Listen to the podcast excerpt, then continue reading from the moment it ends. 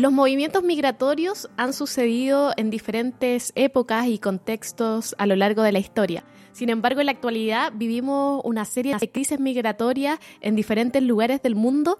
¿Y qué relación tienen estos movimientos migratorios con las historias? ¿Cómo pueden ayudar los cuentos a entendernos mejor? Esto y otras cosas son los que hablaremos en el capítulo de hoy en Iberoamérica de Cuento.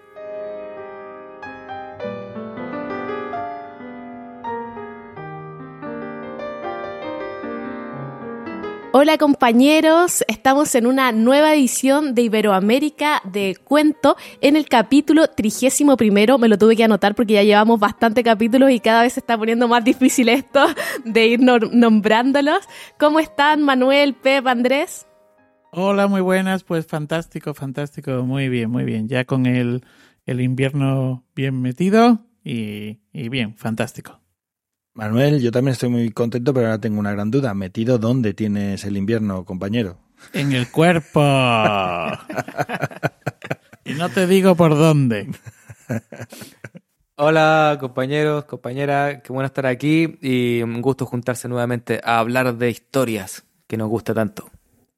Bueno, y en el capítulo de hoy, como lo adelantaba al comienzo, hablaremos acerca de migración y su relación con los cuentos.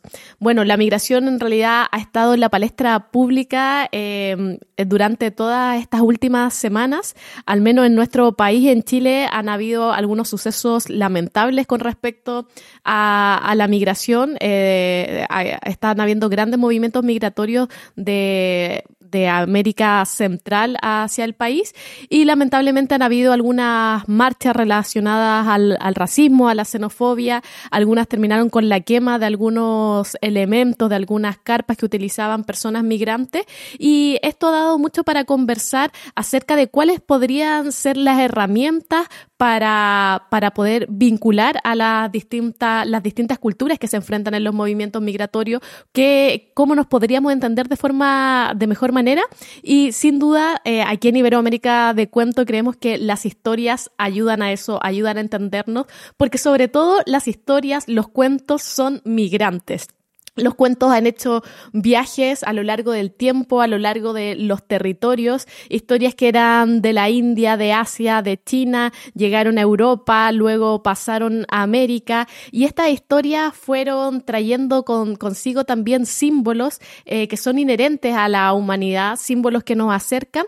Y muchas veces cuando escuchamos que en algún otro territorio apartado del globo terráqueo cuentan la misma historia que a mí me contaba a mi abuelo cuando era pequeño, nos damos cuenta que la humanidad está mucho más cerca de lo que creemos, que las historias nos unen, que muchas veces tenemos los mismos problemas, también que nos reímos de las mismas cosas y, y, sin duda la, la, historia entonces podrían ser una herramienta para acercarnos en este momento, en, esto, en estas crisis migratorias, que eh, yo ponía Chile como ejemplo, pero también están habiendo problemas en Estados Unidos, por ejemplo, en la frontera de Estados Unidos esta semana hubo una miles de personas haitianas abajo de un puente esperando ingresar, a los que se les devolvió a Haití o a Chile, que eran de muchos haitianos chilenos.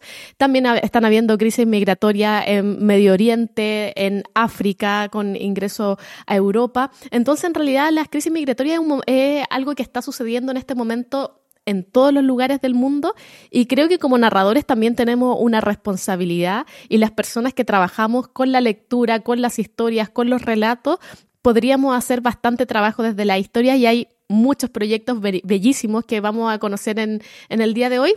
Así que les doy la palabra, compañeros, para, para comenzar a conversar de este tema. Bueno, pues eh, vamos a empezar por el principio, ya que se ha hablado de los cuentos que viajan, ¿no? Eh, hay, eh, durante muchos años había de hecho la idea de que el origen de todos los cuentos estaba como en la zona de la India y a partir de ahí con los, precisamente con los movimientos migratorios, pues esos cuentos se han ido desplazando, han ido acompañando porque allá donde van las personas van los cuentos que cuentan y que escuchan esas personas, ¿no? Entonces es algo que va, como has dicho, en la propia mochila de los seres humanos. Entonces se pensaba que los cuentos partían de un lugar concreto, de la zona de India, y con los movimientos migratorios pues se fueron acercando al norte de África, de ahí fueron bajando a África, fueron acercándose a Europa, Asia, se iban moviendo eh, por todos los continentes. Años después parece como que esta idea no está tan clara, es decir, o por lo menos no es tan si se me permite la expresión, no, no es tan pura. O sea, es posible que haya historias que se hayan desplazado de esta manera y hayan llegado a sitios muy lejanos de donde se empezaron a contar y a escuchar. Pero también es posible que haya historias que han nacido y en lugares muy distintos, en momentos muy distintos y épocas muy distintas, pero que responden a las mismas dudas, cuestiones, inquietudes de los seres humanos, porque los seres humanos, al fin y al cabo, como decías, todos tenemos las grandes mismas preocupaciones. Y, todos entendemos que la vida es un cuento que tiene un principio, unos entretenimientos y un final. Y entonces esos cuentos se convierten en una especie de proyección de esos anhelos, de esas vidas, y eh, en ellos aparecen las mismas inquietudes en todas las culturas. Es verdad que los cuentos van teniendo como esos barnices propios de cada cultura, según se van afianzando las costumbres, las tradiciones, las culturas. Entonces a lo mejor eh, un mismo cuento en un sitio ocurre de una manera y en otro sitio ocurre de otra forma distinta, pero esas estructuras, esos motivos comunes eh, aparecen en lugares muy dispares. ¿no? Entonces he estado mirando, por si, por si queréis, mm, eh, he estado mirando La Cenicienta, porque es uno de los cuentos de los que tenemos noticia desde hace mucho tiempo. Es decir, la primera noticia que hay de una historia similar a la Cenicienta está recogida en, el primer siglo antes de nuestra era, ya por Estrabón, que era un geógrafo, y que en un momento está comentando, hablando de una pirámide, y dice, bueno, esta pirámide la llaman la pirámide de la cortesana, ¿no?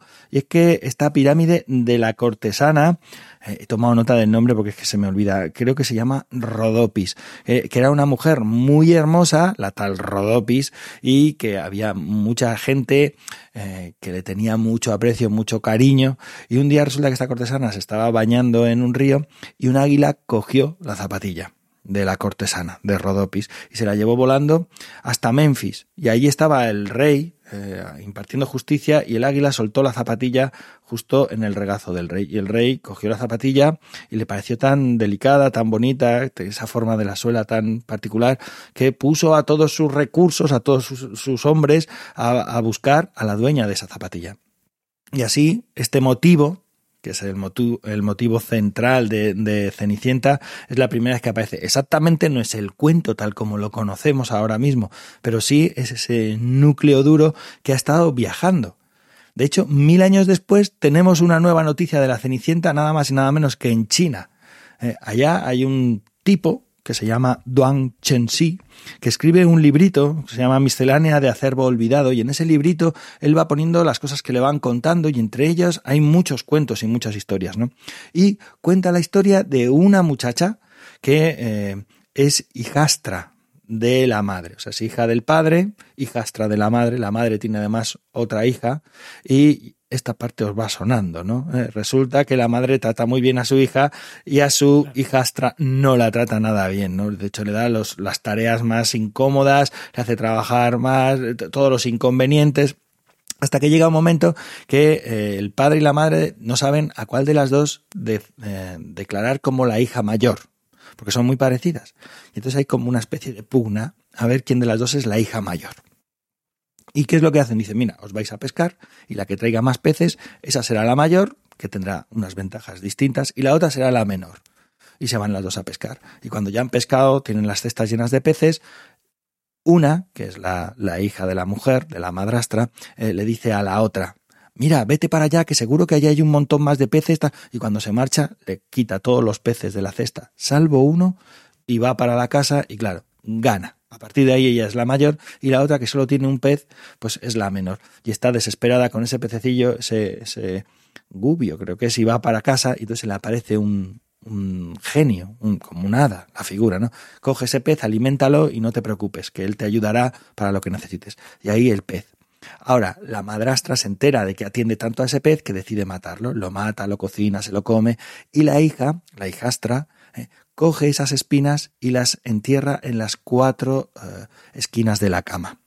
Y a partir de ahí aparece este motivo de eh, las espinas enterradas y que cuando ella reza las espinas, las espinas le dan cosas. Le dan un traje, le dan unas zapatillas, le dan, cosas. Y este motivo de las espinas aparece, por ejemplo, mil años después en una recogida de cuentos populares eh, en Vietnam, donde también es un pez el que le da todo y al enterrar las espinas, al ir a desenterrarlas, resulta que allí lo que hay eh, son vestidos, ¿no? Pero es que este mismo motivo aparece, por ejemplo, en Europa, cuando ya no es un pez, sino que es la madre la que muere y la madre es la que atiende a su hija, que es hijastra de otra mujer. Entonces, allá donde entierra los huesos de la madre, crece un árbol y en ese árbol eh, le dan todos los dones, ¿no? Pero, eh, por ejemplo, en Grecia, en 1850, encontraron una versión magnífica, que es la hija la que coge los huesos de la madre, los entierra en un cenizal, por eso se le llama cenicienta, y ahí cuando va a desenterrarlos para después de los 40 días de saumerios que hay que hacer y de salmos y esto, cuando va a desenterrarlos para llevarlos ya al cementerio, en vez de esos huesos lo que hay son vestidos, son vestidos de con todo lujo eh, que son los que le van a permitir a la cenicienta pues eh, encandilar al príncipe y acabar siendo ella la, la reina, ¿no? Entonces, este motivo, este cuento, como ves, en los últimos dos mil, dos mil y pico años, tenemos constancia de lugares por donde ha ido viajando y se ha ido, eh, digamos, musculando de alguna forma, ha ido cogiendo, acumulando motivos propios de cada cultura, de cada zona, ¿eh? pero incluso las espinas, los huesos de la madre, el árbol, todos estos detalles y sobre todo, en todos los casos, siempre la zapatilla como elemento que se refuerza desde el primer momento y que, como os podéis imaginar, en China tiene un valor fundamental, porque allá eh, los pequeños, eh, los zapatos y los pies pequeños son o han sido durante mm, cientos de años un rasgo de belleza. Entonces es un cuento que se contaba y se movía, se movía mucho. Bueno, yo pensaba respecto a lo que decía primero Pep, este, mm, como esta idea de que los cuentos vienen eh, de un lugar y se van esparciendo por el mundo o la otra idea eh, más generalizada hoy día parece como de que hay como patrones simbólicos que se van repitiendo, estructura. Eh, entonces, bueno, ¿qué, qué, qué hay? ¿Que se, se mueven? O, y mm, recuerdo que eh, Ricardo Piglia, el escritor argentino, en un, en, un, eh, en uno de sus ensayos, él comenta que, que, que son como que, que, hay dos formas de relato. Y entonces una, esto lo dice también Walter Benjamin en, en el narrador. Benjamin habla del narrador marinero y campesino y, y Piglia habla del, del narrador viajero, eh, que en el fondo es el que se fue y volvió con algo que contar, sería como el marinero o el, creo que le llama como adivinatorio, no, no, recuerdo bien el nombre, pero es como el que eh, mira los astros, por así decirse, hace las grandes preguntas humanas y a partir de eso inventa. Eh, entonces están como, bueno, los dos. Y lo, y lo interesante es que en cualquiera de los dos casos, pues, o sea, seguramente existen las dos, ¿no? Entonces, eh, alguien a lo mejor inventa una cultura, inventa un cuento y ese puede emigrar y las otras culturas lo adaptan porque porque igual le está haciendo sentido lo que está diciendo, por algo lo, toman y le ponen sus características. O también puede ser que efectivamente sean cuentos que, em, que, se están creando en todas partes como al mismo tiempo, como con esos patrones. Eh, no sé si podemos llegar a saberlo, una, una investigación muy, muy compleja y difícil, pero, pero sí nos da la idea de que como sea, en cualquiera de los dos casos, eh, los seres humanos compartimos algo común que nos hace o bien adaptar o bien crear algo parecido en, en todas partes al mismo tiempo, ¿no? Pues mira, por ejemplo, eh, un sitio donde se puede ver esto con una cierta, una cierta, no claridad, pero por lo menos nos puede dar algunas pistas, es en el Popol Vuh, en, estos textos de la cultura maya quiche, eh, que en teoría son textos que se han escrito y que no están tocados por otras literaturas, por otros narradores. Se escribieron, eh, eran textos que se contaban antes de que llegaran pues eh, los europeos, ¿no? Entonces ahí hay muchos aspectos y elementos comunes. No solamente hay estructuras, sino motivos comunes, motivos como el diluvio, el diluvio universal, o motivos como la creación eh, o eh, la creación de los seres, del, del ser humano. Eh, por ejemplo, en, la cultura maya quiché el ser humano se hace de maíz. Se, se, se, con la masa de maíz se articula, ¿no? Se, se modela el ser humano. Porque con el barro no funciona, dicen los quichés, dicen, no, con el barro no funciona, llueve y se deshace, no funciona, tiene que ser con pasta de maíz. Entonces, que es algo mucho más propio de ellos y mucho más cercano a su, a su ecosistema, digamos, al lugar donde ellos están viviendo, donde la ecología del entorno también afecta por, eh, claramente a la cultura de quienes viven en ese entorno, ¿no? Entonces, eh, no solamente hay un montón de relatos etiológicos dentro de lo que es eh, el Popol Vuh, en los cuales explican pues por qué hay, por qué este árbol da estos frutos, o estos pájaros son así, o son así, y todo esto es común en todas las culturas, estos relatos, y muchos de esos relatos, insisto, mantienen estructuras eh, comunes propias de los cuentos que acompañan a los seres humanos y que en realidad los cuentos hacen a los seres que nos diferencian. Esto, esto que es la ficción nos diferencia de los animales, ¿no? Entonces, esto es común. Y eh, en principio, estos mayas quichés no habían oído cuentos hasta eh, que no llegaron los europeos o no habían oído los cuentos europeos hasta que no llegaron y tenían sus propios relatos, su propia tradición cultural. Bueno, de, de, hecho, nosotros creo que lo habíamos comentado en algún capítulo anterior, digo nosotros como compañera Matrioska aquí con Andrés, la primera vez cuando recién estábamos como comenzando el, el oficio del, del, arte de contar historias, fuimos a un festival, la primera vez que participábamos en un festival en Colombia. Y como éramos chilenos, nos dijeron que iba a haber una, una ronda de cuentos en donde se pedía que cada uno de los invitados llevara un cuento de su país. Entonces ahí eh, pensamos para esa sesión en específico llevar un cuento que fuera muy chileno.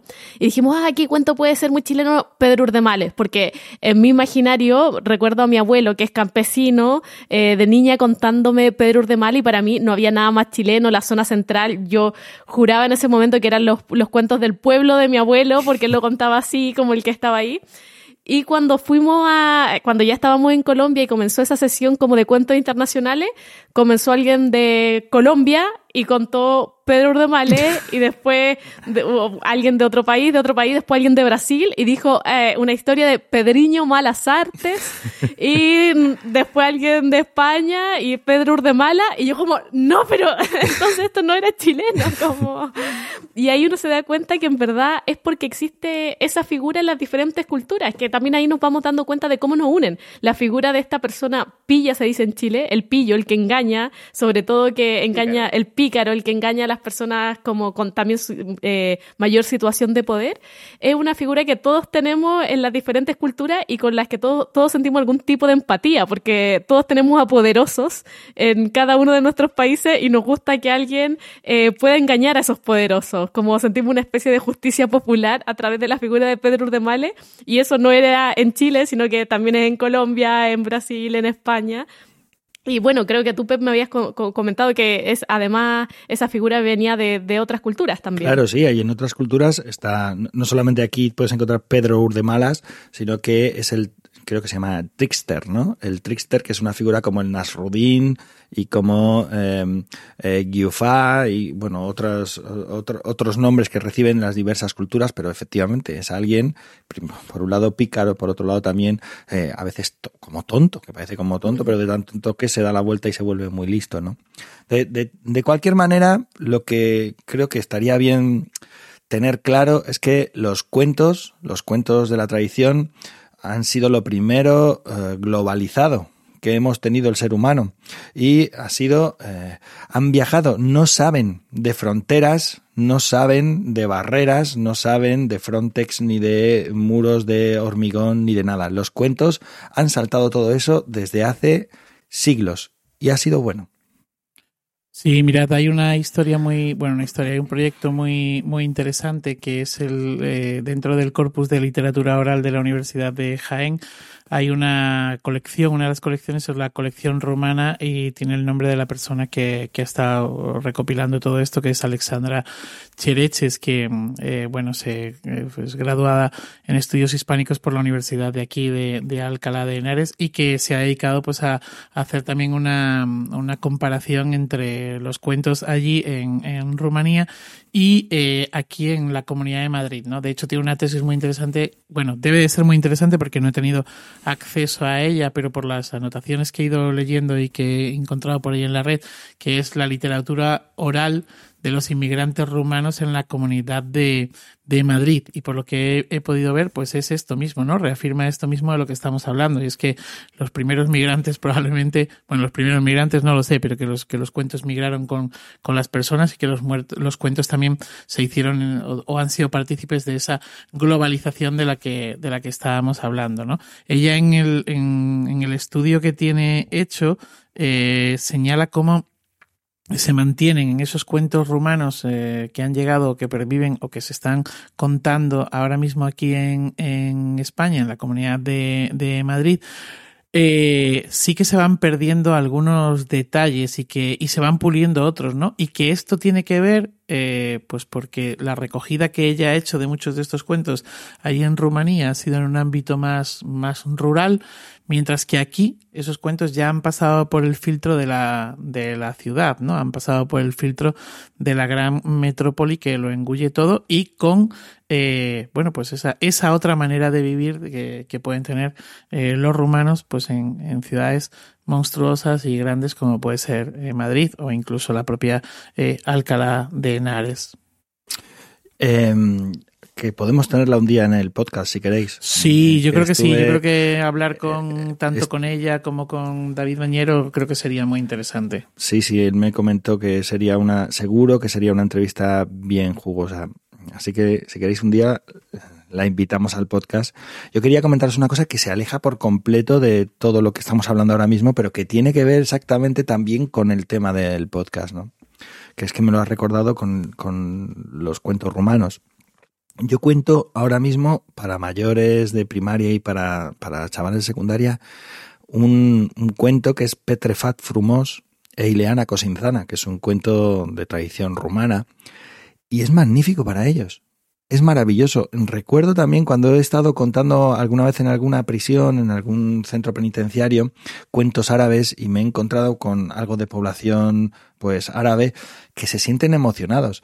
En el colegio, cuando cuentas Petrefat Frumos, que a lo mejor hay tres o cuatro o diez chavales rumanos, de pronto la situación o el lugar en el que se encuentran dentro de ese grupo es distinto. Les emociona que un tipo que ha venido de fuera, que además ha estado contando un rato, que bueno, te puede gustar más o menos, pero que de pronto se pone a contar un cuento que claramente es rumano, porque dices Petrefat Frumos, y uno de ellos me dijo el otro día, uno precisamente estaba contando, lo que quiere decir Petrefat Frumos es Pedro el más hermoso. Y es verdad, es el, el, Pedro el Bello o Pedro el Hermoso eh, e Ileana Cosinzana, que es una figura mítica dentro de las, de las figuras eh, de la tradición oral rumana, ¿no? Una mujer hermosa, poderosa, sabia, incluso algo maga, una cosa muy potente, ¿no? Entonces, claro, tener en nuestro repertorio también este tipo de textos, de cuentos que forman parte del acervo cultural, eh, que, que tienen reminiscencias, ecos, incluso para los chavales que no están escuchando estos cuentos en casa, pero que de pronto dicen, oye, yo lo reconozco, Ileana Cosinzana, de esto han hablado en casa, ¿no? O, es verdad, este cuento transcurre en Marrakech, yo lo reconozco. De pronto es también mmm, poner en otro lugar, en otro lugar, creo, mejor, mmm, eh, eh, bueno, al, a esa comunidad dentro de ese grupo, ¿no? No sé, no sé qué pensáis al respecto. Yo estoy muy de acuerdo de todas maneras. De hecho, una eh, eh, narradora oral mexicana, se me fue el nombre en este momento. Norma ah, Norma Torres, sí, aquí me recuerda Andrés. Eh, hizo una experiencia de contar cuentos tradicionales por distintos lugares de México y en un momento fue a contar también a, creo que era California o en al, alguna comunidad hispanohablante de Estados Miami, Unidos, a un creo. colegio.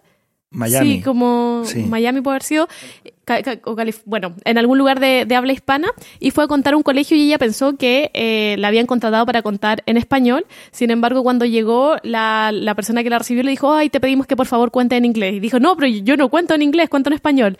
Le dijo, ah, es que estamos incentivando que los chicos de acá, eh, migrantes o hijos de migrantes, en verdad empiecen a adoptar el, el idioma, eh, pero normal eh, dijo que no, que en verdad contaba en español, entonces hizo la sesión en español. Y cuando comenzó, eh, le preguntó a los niños que estaban en el auditorio de la escuela como, ¿cuántos de aquí son mexicanos? Y dice que ningún niño levantó la mano o alguno que otro un poco incómodo porque también estaban viviendo un proceso en donde se estaban desprendiendo de su cultura, eh, que no estaban hablando su idioma, entonces Qué ellos se quedaron callados. Y luego Norma contó solo cuentos mexicanos de tradición y cuando terminó la sesión dijo, ¿y quién de acá es mexicano? Y todos los niños levantaron la mano. Entonces, con lo que decías tú, Pep, como los, los cuentos también ponen en valor la cultura y hace que uno diga, sí, estoy orgulloso de, esas son mis historias, como, y estoy orgulloso de lo que represento, de lo que traigo conmigo. Es que sí que es que, que no es Miami, que, que estoy pensando que, eh, que, es California. Lo que es que lo contó, es que es, ah, perdón. bueno, pero además de, la, de los cuentos populares, también eh, que son una herramienta para poder comprender el encuentro de las distintas culturas. Otra forma es también conocer las historias de vida eh, de las distintas personas que migran y así conocemos esta realidad de los movimientos migratorios. No sé si alguien eh, investigó un poquito de eso. Sí, bueno, lo de las historias de vida es bastante interesante porque aunque pudiera parecer que esto es como nuevo, entre, entre comillas, ¿no? Eh, hay una serie de, de, estudios que se remontan ya a principios del, del siglo XX. ¿no? He consultado un, artículo eh, de, de, Ángeles Arjona y Juan Carlos eh, Checa que pertenecen al Laboratorio de Antropología Social y Cultural de la Universidad de, de Almería y ellos cuentan que la Escuela de, de, Chicago de Sociología ya en el año 1918 empezó a trabajar con las eh, historias de vida. Bueno, hay todo, hay todo un problema con la cuestión esta de las historias de vida y y la parte científica, ¿no? Sobre todo para los trabajos científicos, pero sí que se puede hacer, sí que se puede hacer. Ellos además lo defienden, lo ponen en, en valor y luego, bueno, hay otros, otros estudios que también hablan de ello, ¿no? Y es el, bueno, pues el, el poder, eh, pues, pues, pues, pues sacar partido a, todo esto, ¿no? La Escuela de Chicago, en el año 1918, eh, hizo un estudio que se titulaba El campesinado polaco en Europa y los Estados Unidos de América. Y entonces para esto se basó precisamente en esos materiales autobiográficos que son las historias de vida y también se basó en una serie de correspondencias familiares e incluso, eh, pues de alguna manera también analizaron aquellos objetos eh, de los que se de los que se rodeaban y que habían venido precisamente desde desde Polonia o que eh, traían, ¿no? O sea, que quiere decir que cuando viajaban, bueno, viajaban pocos, pero que cuando podían, pues se hacían con, con objetos incluso, ¿no? Y entonces, bueno, pues la, la idea esta de la historia de vida como técnica etnográfica, pues, pues es muy interesante, porque es con estas historias, pues, bueno, a ver, primero, ¿qué es, qué es una historia de vida? ¿O cómo tiene que ser una historia de vida? Eh, es la historia de, de, los minúsculos, ¿no? O es una historia en minúscula, no es la historia de las grandes epopeyas, no es la historia de, las, de los grandes personajes ni, ni nada por el estilo, ¿no? Sino podríamos decir que es la historia de las personas de, de la calle. Y, y, bueno, pues por otro lado, ¿qué es lo que cuentan? Pues cuentan la vida de estas personas, el, el, día a día, ¿no? Eh, tienen esa característica también de que es un relato contado en, en primera persona y donde el protagonista, pues, pues es ese al que se está haciendo la, la entrevista, es, es el propio informante, es la historia de vida del propio informante. Una de las cosas que, que valoran, eh, que se valoraba en su momento y que se está valorando hoy también en aquellos eh, ámbitos en los que se están utilizando las historias de vida como material para eh, acompañar a otros estudios más científicos, a otras cosas, en el caso este de las migraciones, por ejemplo, ¿no? que parece que lo único que nos interesa son los datos de eh, cuántos migran, de dónde migran, eh, cuánto cuestan, eh, cuánto cuestan a la economía del país eh, que los recibe, cuánto, ¿Cuánto puede aportan. Costar. Sí, bueno, no, lo que pasa es que eso no es, esa no es la lectura que se hace en general y precisamente esto es lo bueno que tiene esta historia de, de vida, ¿no? Quiere decir que o las historias de vida o el analizar precisamente los, estos movimientos migratorios desde aquí, ¿no? Desde, desde este otro punto de vista. Entonces, una de las cosas que se busca es la fluidez en la historia y por otro lado la memoria. Y, o sea, que, el que lo cuenta pues tenga una buena, tenga una buena memoria y que, que tenga un discurso eh, fluido, ¿no? De cara a intentar construir como un método científico dentro de, todo esto, ¿no? Y sobre todo la distancia que tiene que tomar el, eh, el, el, recopilador, la persona que está recogiendo este, este material, eh, con respecto al, a esa, a esa, al narrador, ¿no? A, a, la persona, en el sentido de que, pues tiene que ser, eh, de hecho hay un estudio que habla de que dice que el, recopilador tiene que ser un, tiene que mantener una distancia cínica, una distancia cínica, ¿no? Hablando de una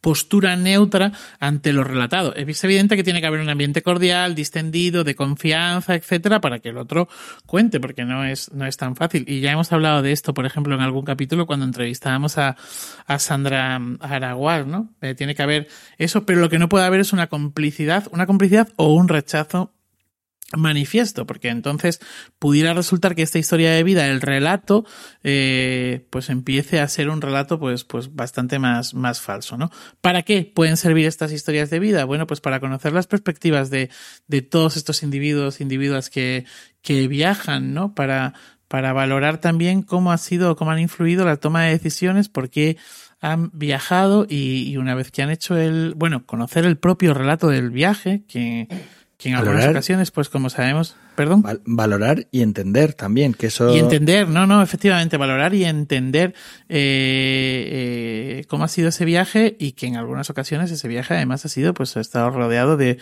de un, bueno, pues de, de, un, de un riesgo para la vida bastante, bastante grande, ¿no? Eh, y bueno, pues eh, es, en las historias de vida van más allá, además de lo que es el propio relato del viaje, sino que, bueno, pues ahí están metidos eh, de alguna manera, pues los pensamientos, los, los sentimientos, los miedos, yo qué sé, las, las esperanzas, ¿no? Las ilusiones, las frustraciones, eh, y entender además, eh, pues eso, ¿no? Cómo, no solamente cómo han llegado aquí, sino cómo se encuentran aquí. Y como decía antes, pues esto sirve para desenmascarar pues eh, muchos tópicos que hay sobre las, las, migraciones y los migrantes. Decía antes que muchos estudios de migraciones eh, se hacen o que muchos de los datos que pueden interesar a una parte de la población y que además políticamente y de manera maniquea absoluta se manejan, pues es cuántos vienen, de dónde vienen, eh, qué nos cuestan, eh, etc, etc, etc, ¿no? Y pues a lo mejor no se tiene en cuenta el, pues eso, ¿no? El que, el que pueden aportar. Eh, bueno, pues eso, eh, hay diferentes estudios y, y, se utilizan, sabemos que se está empezando a trabajar también desde ahí. Y eso tú lo, lo, cuentas, Manuel, como las historias de vida eh, como un elemento que puede ser utilizado en las políticas públicas, desde los estados, también desde la investigación científica, pero también las historias de vida son como muy importantes dentro del repertorio de la narración oral. Eh, cuando uno cuenta estas historias como tan minúsculas, como decías tú, eh, uno también se da cuenta que a veces no sé cómo parió una mujer, te, te recuerda cómo parió tu abuela o cómo... Entonces, eh, uno se da cuenta que incluso desde la llegada al mundo tenemos cosas tan en común en las historias minúsculas de cada persona y que en realidad las diferencias de qué música se escucha o cómo uno se viste son cosas más superficiales de cosas eh, tan simbólicas en la vida que contienen muchas veces las historias de vida. Claro, mira, el otro día leía un libro, no me acuerdo ahora mismo quién es el autor, creo que está publicado por la editorial Calandraca, es una reedición de un, de un libro que ya tiene bastantes años. Igual me podéis ayudar. Eh, se titula Los de arriba y los de abajo. Y es muy interesante porque no, no hay migración. Eh, no es un libro de migración, pero habla del, hemisferio norte y el hemisferio sur. Y entonces juega exactamente con las mismas cosas, ¿no? Es decir, eh, con la idea esta de que mientras que en el hemisferio norte nos estamos quedando prendados con el, los primeros días de rayos de sol eh, en, en, que anticipan el final de la primavera y el principio del verano en el hemisferio norte han dejado de caer las hojas para empezar a hacer frío y o sea que es lo mismo o sea que es lo mismo que lo que pasa en el norte y en el sur es exactamente lo mismo. Y, y que hay muchos que hay un porcentaje muy grande de nuestras vidas de nuestras vidas, de las vidas de los comunes, eh, que se tocan, que son lo mismo. Claro. Bueno, ya ahí, respecto a lo que estabas comentando recién, Manuel, de las historias de vida, eh, claro, yo pensaba, esto yo lo, lo, escuché por primera vez desde la, desde la crónica, la crónica como periodística, que, que se esfuerza en decir, por ejemplo, hay un ejemplo como clásico que dice, no sé, eh, en un supermercado se, se, incendió y murieron 100 personas. Esa es la noticia. Entonces la crónica lo que trata de hacer es, contar que estaba la madre con dos niños y vio que se venía cayendo un poste incendiado, ¿verdad? Como ir como hacia el foco para causar más interés y para humanizarlo, porque si no, 100 personas, ah, bueno. Entonces acá yo miraba unos datos, por ejemplo, de migración. Claro, según eh, la, agencia de la ONU para refugiados, eh, eh, cada año hay 65,6 millones de desplazamientos forzosos. O sea, entonces uno dice ese número, pero igual podría decir 60 millones o podría decir 50 millones y bueno, sí, sabíamos que es mucho. Entonces lo que hacen las historias de vida eh, de, migrantes es que, claro, dicen, bueno, ya hay personas, o sea, es distinto que sean 60 millones o 60 millones uno, ¿verdad? Porque cada uno se tiene una historia, como tú decías a veces, eh, con mucho esfuerzo, con, con, bueno, con muerte incluida, eh, hay algunos que migran por guerras, por hambre. Entonces, eh, bueno, estuve mirando hoy algunos sitios que recogen historias de vida. Eh, por ejemplo, bueno, voy a comentarles de, de iamamigrant.com, eh, que es un sitio web, bueno, por, contra la xenofobia, y lo que hace es que toma historias de todo tipo, pero no solo de migrantes como de desplazamientos forzados, diríamos, sino también de gente que migró a lo mejor no forzadamente, sino que solamente buscando una mejor vida o, o por la razón que sea. Y entonces cualquier persona eh, puede subir su historia y contar, incluso alguien que está estudiando en Argentina puede decir, no, bueno, yo estoy acá hace tres años estudiando, echo de menos esto. Y un poco la idea del sitio es mostrar que, que todos eh, nosotros podemos ser eh, eventualmente migrantes. Y dentro de esa historia, algunas obviamente más interesantes que otras, pero, pero está ahí. Eh, y una de esas historias me recordaba un poco lo que estaba contando Pep respecto al, al, cuento rumano y a, lo, que, eh, lo que les pasó a estos chicos rumanos al escuchar la, la historia. Porque una, una mujer que se llama Malaké, que es de Siria, bueno, escapando de la guerra, cuenta toda su historia, mm, escapó el marido primero, ya sé que después logró salir, pasar por muchos países, hasta que ya están instalados en, en Alemania. Y, y ya llevan un tiempo, están bien allá, lo han acogido. Eh, pero obviamente eh, extraña muchas cosas de Siria. Eh, y entonces le, preguntan, o, ella dice en su relato, dice, bueno, y cuando, cuando pienso en Siria, dice, lo primero que, la primera palabra que se me viene a la cabeza es madre. Pero, pero no por su madre, sino como entendiendo como la tierra o de donde viene como una madre. Entonces pensaba, bueno, es, es lo mismo que, lo, que la historia, que muchas veces nos dicen cuentos y lo primero que pensamos es como lo más primitivo, como el lugar de origen, ¿no? Como eh, la, la, madre o como la, la, tierra, ¿no? Bueno, en Latinoamérica específicamente tenemos muy relacionado como a la madre con, con la tierra y quizá por eso se me, se me, se me ocurre. Bueno, y, y además hay eh, un par de, sitios más que invito como a, revisar, por ejemplo, la Comisión Española de Ayuda al Refugiado, eh, CEAR, CEAR eh, se dedica bueno, a defender el derecho de asilo y los derechos humanos. Esta sí que ya es de migraciones como eh, forzosa, o sea, no, de gente que se quiso ir porque se quiso ir. Eh, el sitio es sear.es y bueno, son historias de, también de migración y también es una, una fundación que trata de eh, dar mejores condiciones a la gente que está migrando. Y hay otra que es específica de, de niños y niñas, que es eh, migrantchildstorytelling.org. Entonces, acá son historias de personas migrantes, pero todas menores de edad. También, bueno, es, bastante fuerte igual algunas historias, pero son muy interesantes.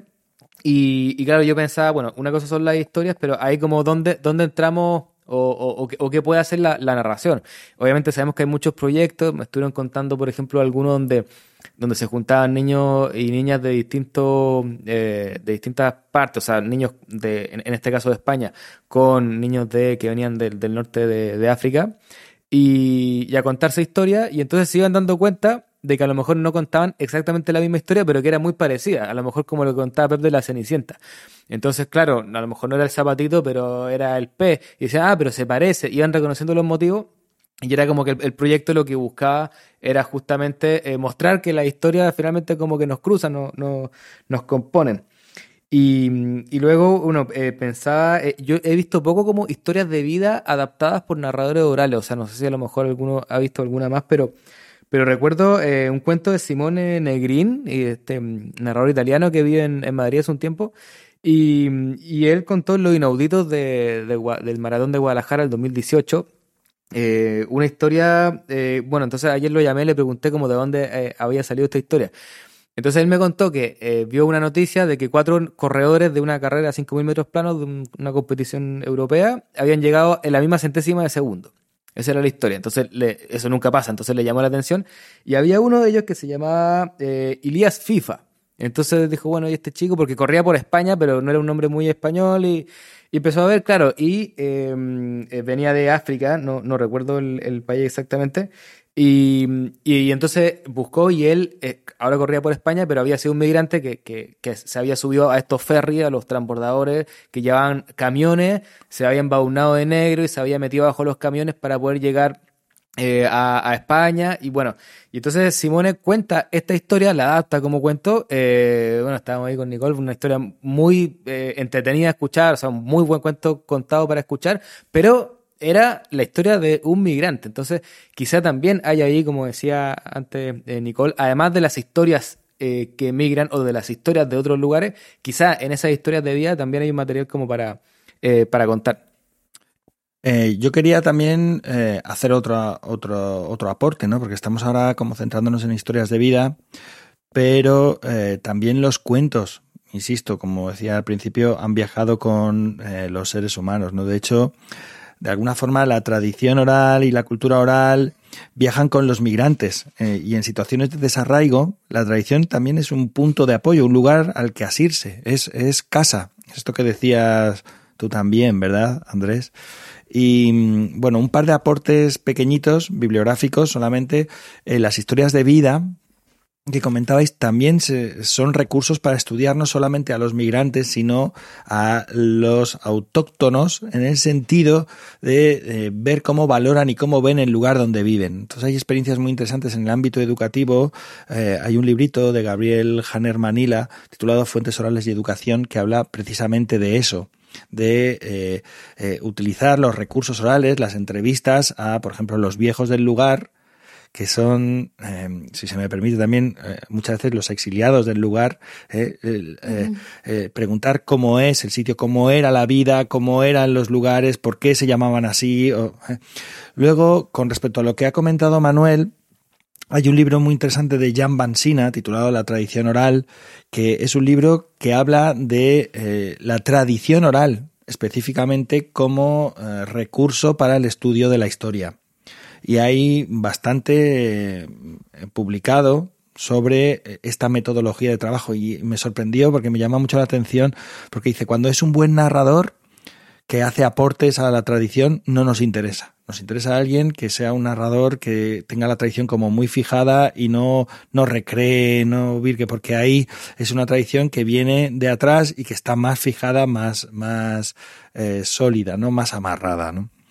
Y por último, mm, la, una experiencia muy interesante, has mencionado a Sandra antes, Sandra Aguas en el 2012 hizo una actividad que se llamaba Cuentos de Importación. De hecho, tenéis los, tenéis en, en, internet, está en cuentosdeimportación.wordpress.com. Y entonces se utilizó los cuentos y la tradición oral, pero sobre todo y fundamentalmente los cuentos, como un nexo de unión entre las diferentes culturas que vivían en la misma ciudad. Es un proyecto que nace en Huesca, al calor del Festival de la Oralidad. Huesca es un cuento, allá, insisto, 2012, hace tiempo de esto, 2012, 2013, ¿no? Y lo que pretendía era también resaltar la riqueza y los valores que aportaban todos aquellos que llegaban a la ciudad. Entonces, eh, estuvo entrevistando, entrevistó a más de 40 personas de 23 países, de cuatro continentes, y recogieron un total de 44 cuentos, ¿no? Bueno, y otros materiales como canciones, etcétera, retailas. Y todo eso lo tenéis ahí dispuesto. Entonces, claro, el, hecho de la recogida, no solamente para comprender y ver las similitudes, sino también para ver esa riqueza eso nuevo, esos detalles, esos matices, esos, esos, esos aportes que vienen en esas mochilas que traen esos migrantes. Sí, fíjate, al hilo de esto que tú estabas diciendo, es que no recuerdo ahora mismo el título de, ese libro. Es un recopilatorio, yo juraría que es de cuentos extremeños en el que mm, eh, se cita en la información del informante, se cita si eh, ha vivido en Extremadura toda la vida o es una persona que ha venido eh, con posterioridad a Extremadura. Es que no recuerdo y me llamó muchísimo la atención porque, claro, es que no es lo mismo, no es lo mismo que haya recibido el cuento o incluso de dónde venía su familia, ¿no? Recuerdo alguna cita del tipo, nacido en no sé qué pueblo de la provincia de Cáceres, los padres eh, emigrantes de no sé qué pueblo de Andalucía. Claro, es que ahí se produce una, una simbiosis, una mezcolanza. Una mixtura bien una rica. mixtura bien eh, eh. rica, efectivamente. Y luego, perdón, y luego una, una cosa más, eh, con respecto a esto de los cuentos mm, migratorios, o mejor dicho, los cuentos también acompañando ese viaje y estando ahí, ¿no? En, el, en, en un momento de, de necesidad. En el primer capítulo de la serie Years and Years hay un momento en el que eh, todos, en el campamento que hay de refugiados, de toda esa gente que ha llegado al, al país, eh, hay una persona contando, contando un cuento. Y es bien interesante porque el cuento que cuenta eh, ya, ya está empezado, pero la idea que cuenta es una madre y una hija tienen que salir fuera tienen que salir fuera, no se sabe muy bien si es de la casa, se intuye que es como de la casa, pero fuera hay tres monstruos. La hija no tiene miedo, pero la madre sí tiene esos tres miedos, ¿no? Tiene miedo a esos, a esos, a esas tres, tres personas que hay detrás, ahí fuera, a esos tres monstruos que hay fuera, mejor dicho. Y entonces la hija le dice, no te preocupes, mamá, hazte minúscula, hazte minúscula, recógete en ti misma y podrás salir. Y entonces la madre se empieza a recoger, a estirar tal y se convierte en algo chiquitico, chiquitico. Ella mete a la madre dentro de la, una calabaza y lanza la calabaza fuera, ¿no?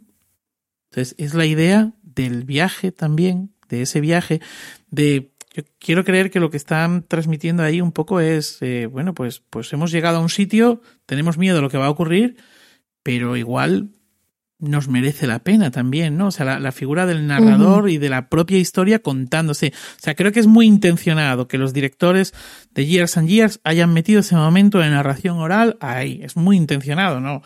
No han hecho, o sea...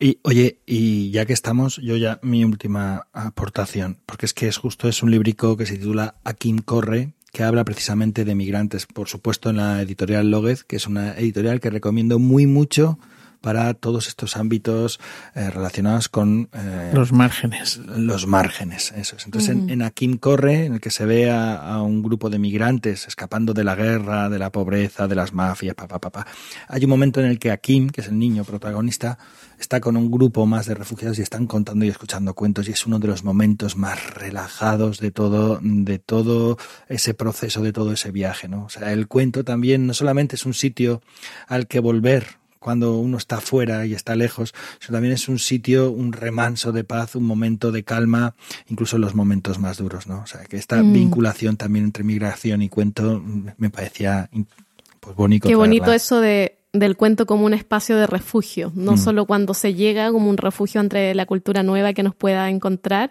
sino como un refugio en sí mismo cuando estamos pasando por esos procesos migratorios en medio del viaje, de las adversidades que se presentan.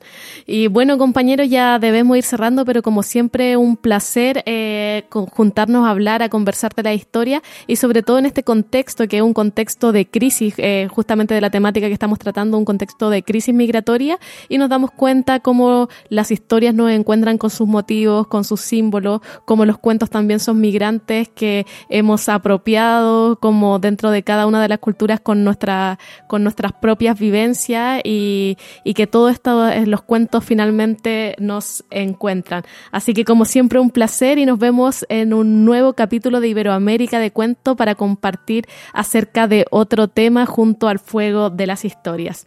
Les recordamos que esto es Iberoamérica de Cuento, un podcast mensual dedicado al mundo de la narración oral en Iberoamérica, realizado por Manuel Castaño de Legolas Colectivo Escénico desde Alcalá de Henares, Pep Bruno desde Aigal en Extremadura, eh, también con Andrés Montero y Nicole Castillo que les hablamos acá de Barcelona y les recordamos que Iberoamérica de Cuentos forma parte de la red de podcast de emilcar.fm y que pueden consultar y comentar todos nuestros contenidos en las plataformas más importantes de podcast en emilcar.fm slash de cuento, donde tienen acceso a nuestras cuentas en Twitter y en Facebook. Bueno, compañero, un espacio para despedirnos.